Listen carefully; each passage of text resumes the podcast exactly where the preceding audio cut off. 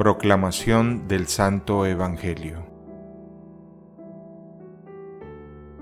En aquel tiempo Jesús dijo a sus discípulos, Velen y estén preparados porque no saben cuándo llegará el momento. Así como un hombre que se va de viaje, deja su casa y encomienda a cada quien lo que debe hacer y encarga al portero que esté velando. Así también velen ustedes, pues no saben a qué hora va a regresar el dueño de la casa, si al anochecer, a la medianoche, al canto del gallo o a la madrugada. No vaya a suceder que llegue de repente y los halle durmiendo. Lo que les digo a ustedes lo digo para todos. Permanezcan alerta.